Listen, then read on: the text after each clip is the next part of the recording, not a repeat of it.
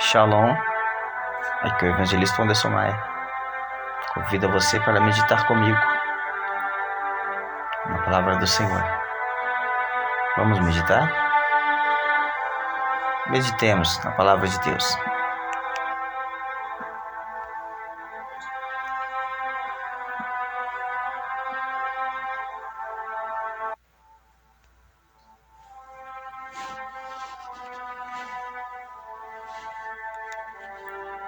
Verdades para o mundo assustado. Quase todo mundo está com medo. Medo de virar a última página da história e ler em grandes letras a palavra fim. Medo de que as previsões dos cientistas religiosos e ecologistas se concretizem de uma vez. Medo de ver o nosso planeta transformado em cinzas e condenado a girar para sempre pelo espaço afora. Por todos esses temores, faz sentido perder as esperanças? É razoável concluir que Deus não há nada além daquilo que podemos ver e tocar? É razoável concluir que Deus não é nada além daquilo que podemos ver e tocar? Não há nada? Pois bem, Jesus sabia que a nossa geração seria marcada pelo medo. E ele disse: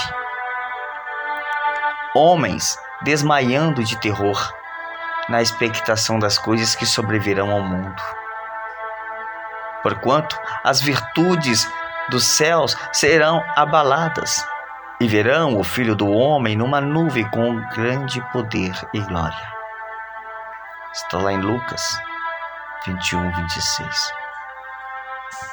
Os homens estão temerosos diante do que está acontecendo e na expectativa que vai acontecer. Sim, do que vai acontecer. Nunca uma geração esteve tão irrequieta, tão sobressaltada quanto essa nossa. Homens e mulheres estão pulando de teoria, de especulação, de culto para culto, tentando encontrar algum sentido para a vida, alguma razão para a existência, alguma esperança. Mas temos que viver de um lado para o outro, como rolhas num mar de incertezas e medo? Não, não temos pois no meio de todo este desespero existe um livro muito diferente. E este livro é a Bíblia. Há certeza em cada uma de suas páginas. Há certezas em cada uma de suas páginas. E é um livro cheio de esperança. A Bíblia está cheia de esperança porque oferece uma saída para o nosso dilema está cheia de esperança por causa do Salvador que ela revela. Está cheia de esperança porque a cruz do Calvário está no centro de tudo.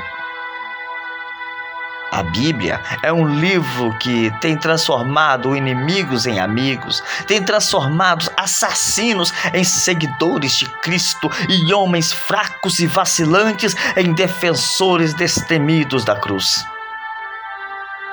Este é o livro que estaremos estudando junto.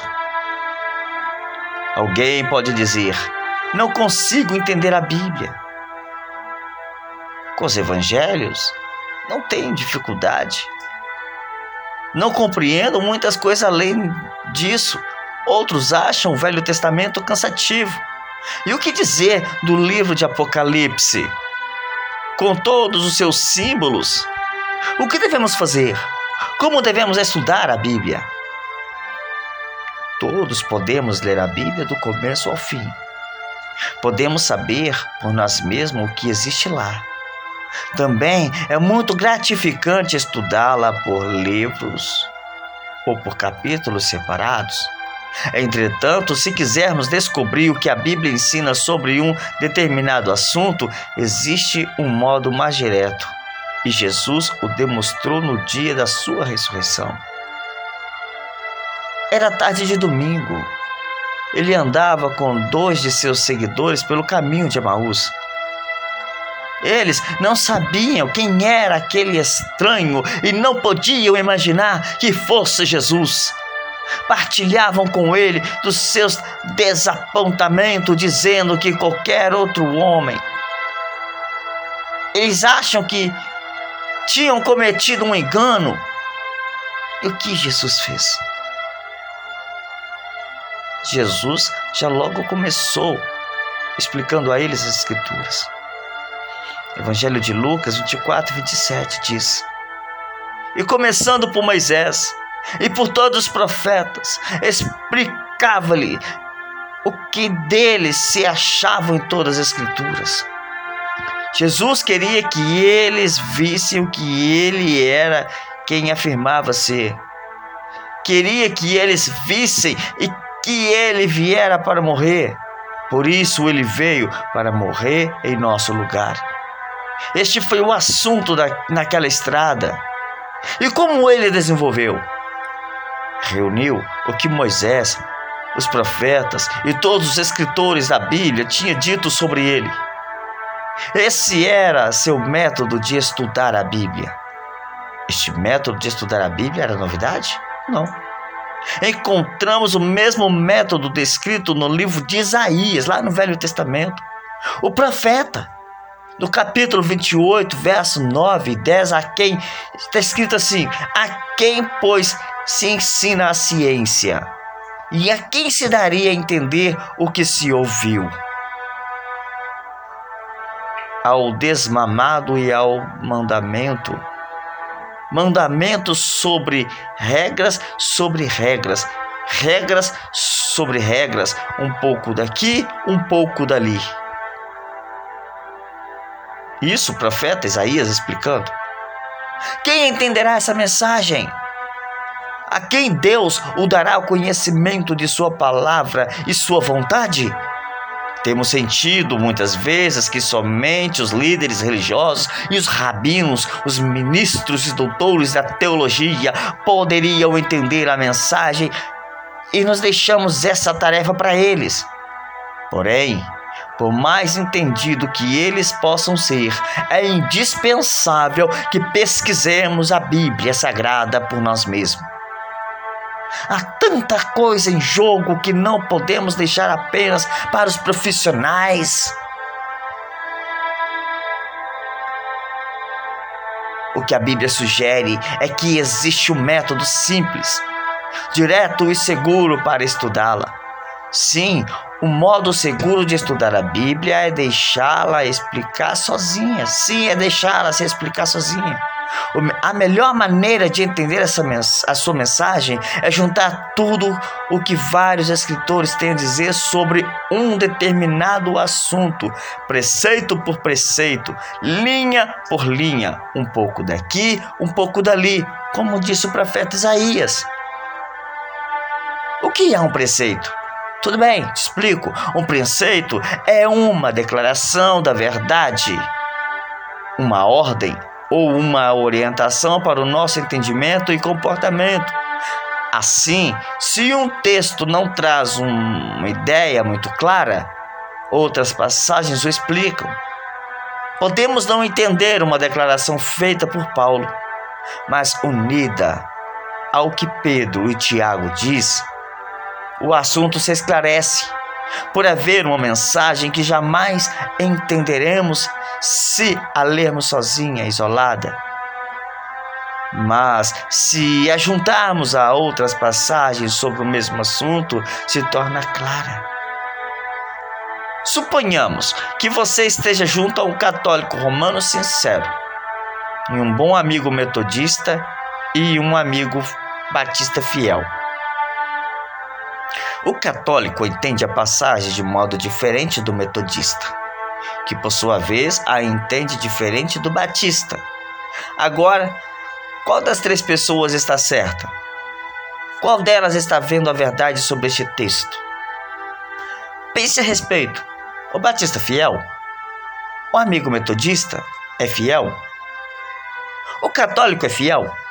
O que você diria? Todos os três estão lendo a mesma mensagem, mas cada um de sua própria perspectiva e do seu próprio passado, do seu próprio doutrinamento. Por isso, cada um vê essa passagem de um modo diferente. Portanto, o método que Jesus usou, proposto na própria Bíblia, na passagem que lemos lá em Lucas, há alguns instantes resolvem esse dilema. Deus jamais quis que a verdade bíblica fosse descoberta pelo mundo de uma única passagem isolada de seu contexto. E jamais quis que estudássemos a Bíblia baseado apenas em nossa vivência denominacional. Em vez disso, devemos checar nossas crenças e descobrir ensinamento claro das Escrituras, ajuntando o que seus vários escritores dizem a respeito de um determinado assunto. Quanto mais passagens colocarmos alinhadas sobre um único assunto, mais segura é a interpretação. Existem passagens que, vistas isoladamente, simplesmente não são claras. Não sabemos o que querem dizer. Existem pessoas que argumentam a respeito delas, especulam e a tendencia é tentar fazê-la dizer o que querem e, e que digam. E tem muitos fazendo isto. Infelizmente, o nosso meio cristão tem muitos fazendo isso. É uma vergonha. É uma canalice. E eles usam para fazer o mal. Bando de hipócritas. Mas voltando ao assunto, assim é fácil errar, como muitos estão errando. Mas se usarmos o método que Jesus usou, estaremos seguros. Alguns por muito tempo, tem tentado entender a Bíblia por si mesmo, entretanto, não tem sabido como proceder. Você sente que precisa de ajuda, precisa de um professor em que possa confiar? Quem seria um professor imparcial? Existem tantas igrejas, tantas crenças, tantas vozes, todos afirmando estar certos, mas com tantas diferenças, tantas contradições. Então, você se retrai e pensa: se eu estudar a Bíblia com um dos meus amigos católicos, provavelmente me tornarei católico. Mas se eu estudar com um amigo presbiteriano, as evidências apresentadas provavelmente me aparecerão igualmente convincentes. E se o meu professor for um testemunho de Jeová ou um mormon, eles também são convincentes. Eu sou um vítima da dúvida. Qual é o orientador que devo escolher? Posso ser mal conduzido apesar da minha sinceridade em querer achar a verdade? São muitas perguntas, são muita especulação, são muitas dúvidas. Olha, é simples entender como você se sente. Há uma passagem que irá deixá-lo tranquilo. É uma promessa de Jesus Cristo e está em São João, Evangelho de João 7,17, que está escrito assim: Se alguém quiser fazer a vontade dele pela mesma doutrina, conhecerá se ela é de Deus ou se eu falo é de mim mesmo. Aí está uma linda promessa. Se você quiser saber a vontade dele, e se estiver disposto a cumprir esta vontade, você não será mal conduzido. Você reconhecerá a verdade e receberá e perceberá, me perdoe, e perceberá o erro. Isto não lhe traz confiança? Você pode testar tudo o que ouvir, tudo o que vir, tudo o que ler. Você pode testar tudo por este método.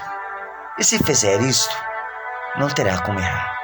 Existem muitas coisas emocionantes pela frente. Isto não é um, não é um exagero, porque é verdade, para o final dos tempos, é realmente empolgante A segunda carta de Pedro, no Novo Testamento, capítulo 1, verso 12, diz: Pelo que não deixei de exortar-vos sempre acerca dessas coisas, ainda que bem a saibais estejam confirmados na, na presente verdade.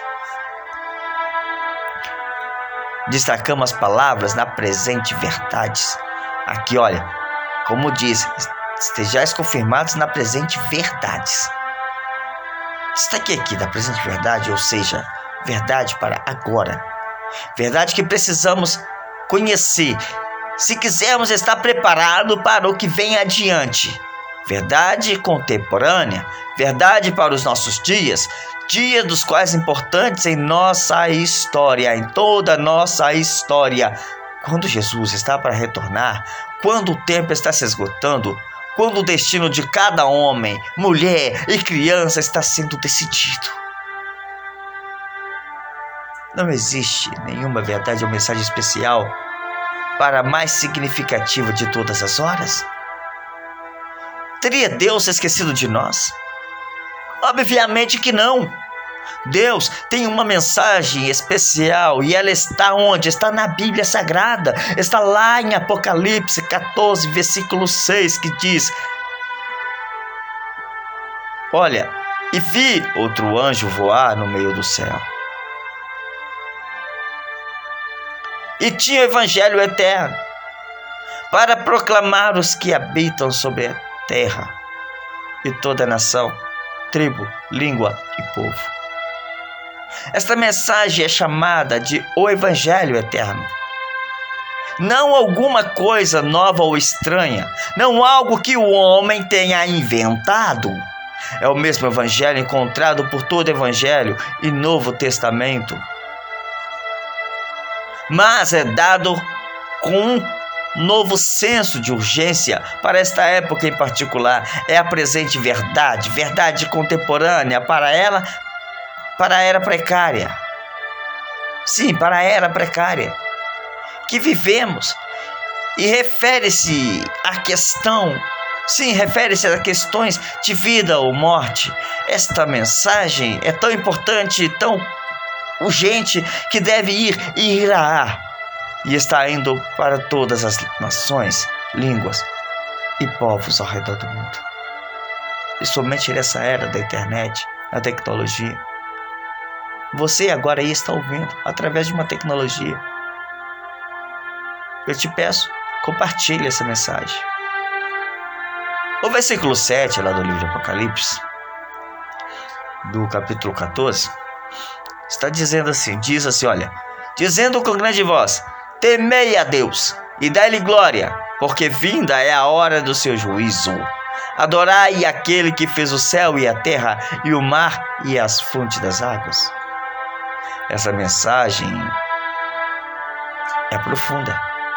Que mensagem é essa que vai com grande voz por todo o mundo? Tema a Deus, não tenha pavor dele, mas o reverencie. Honre, adore-o, coloque Deus em primeiro lugar e então dê glória a Ele. Não a nós mesmos, não as nossas realizações, não a tecnologia, mas dê glória a Deus. Porque essa mensagem é tão urgente? Porque resta pouco tempo e chegou a hora do julgamento de Deus. Porque esta é a verdade. Está curto o tempo e está chegando a hora do julgamento de Deus sobre a face da terra.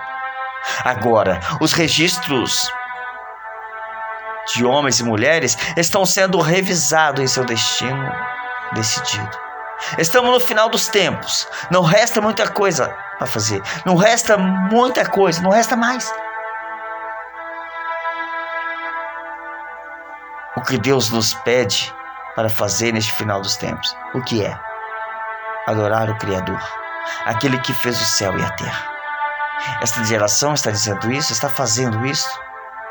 Os estudantes nos grandes centros de aprendizado estão sendo ensinados a adorar a Deus como Criador? Não.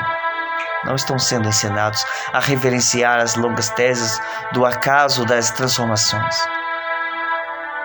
Sim, eles estão sendo ensinados a reverenciar as longas teses do acaso e das transformações. Doutrinações da mente.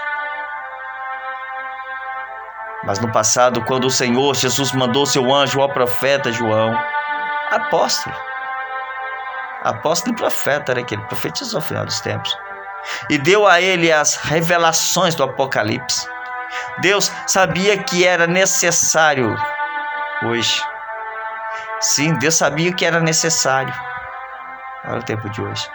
Ele sabia que essa geração iria negar seu ato criativo.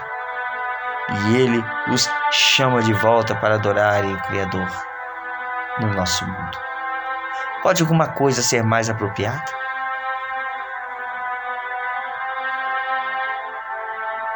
No versículo 8, encontramos a mensagem do segundo anjo. Caiu Babilônia, símbolo de todo culto falso.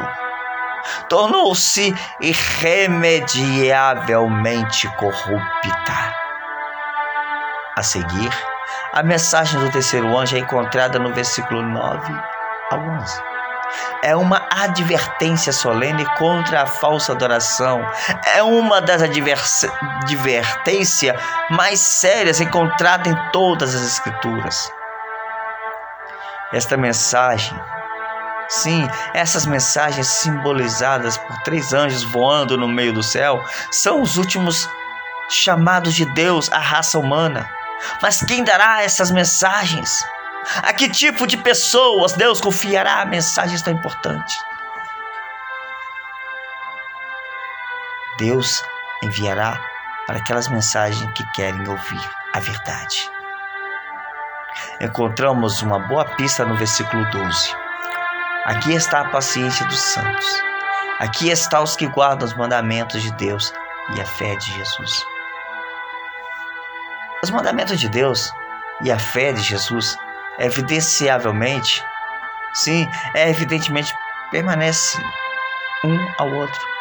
Pode parecer coincidência, mas em Apocalipse, não no Novo Testamento, é claro, né? no Apocalipse, último livro da Bíblia, encontramos, Apocalipse 12, 17, encontramos sobre a mesma coisa. E, e é sem dúvida algum, alguma, algum sinal de identificação mas como saberemos se este é um povo dos últimos dias e que as mensagens dos três anjos são mensagens no final dos tempos? Pois então, o primeiro dos três anjos anuncia a hora do juízo de Deus que é chegada. Desde que Jesus disse que o juízo viria no final dos tempos, isso faz dela uma mensagem do final dos tempos. E sabemos também por que as mensagens simbolizadas pelos três anjos se seguem quase imediatamente no versículo 14 a 16 por uma descrição do Senhor, Jesus descendo dos céus para colher a seara da terra. Começando com o versículo 14, lemos: E olhei, e eis que uma nuvem branca, assentado sobre a sua cabeça uma coroa de ouro, e na sua mão uma foice aguda.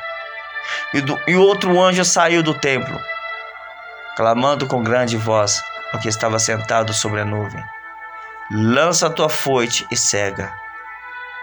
É já vinda a hora de cegar, porque já a seara da terra está madura.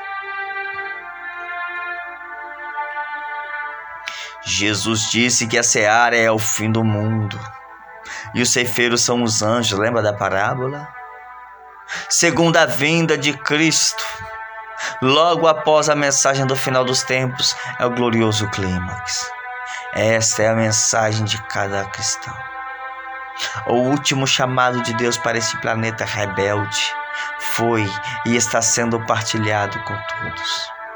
Esta é a hora emocionante em que vemos uma hora quando os sons de sua vinda está, já estão bem próximos de nós. Pois tudo que acontece, cada incêndio catastrófico, cada terremoto, cada vulcão, erupção, cada inundação devastadora, cada ameaça de guerra, tudo está dizendo uma coisa: Jesus virá em breve. Vou concluir. a maneira de reagirmos a tudo isso depende inteiramente do nosso relacionamento com o Senhor Jesus Cristo. Se o temos rejeitado e recusado o sacrifício que ele fez por nós no Calvário, sua volta não será bem-vinda. Mas se fizermos dele o nosso amigo,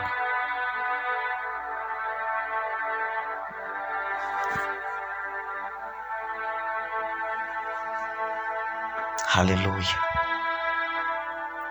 Como eu disse, se o temos rejeitado e recusado o sacrifício que ele fez por nós no Calvário, sua volta não será bem-vinda. Mas se fizermos dele nosso amigo e Salvador, os sons da sua vinda serão para nós a confirmação de que a vida eterna é uma realidade.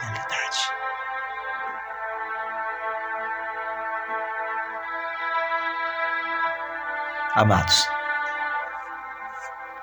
estamos chegando no tempo do fim. Meditem nesse estudo quantas vezes quiserem. E que Deus venha clarear a mente de vocês. Querem saber mais? Comecem a ler a Bíblia Sagrada. Que Deus vai dar bênção sem medida para cada um de vocês. É entendimento, conhecimento. E vem fortalecê-los a cada dia. Que Deus em Cristo vos abençoe.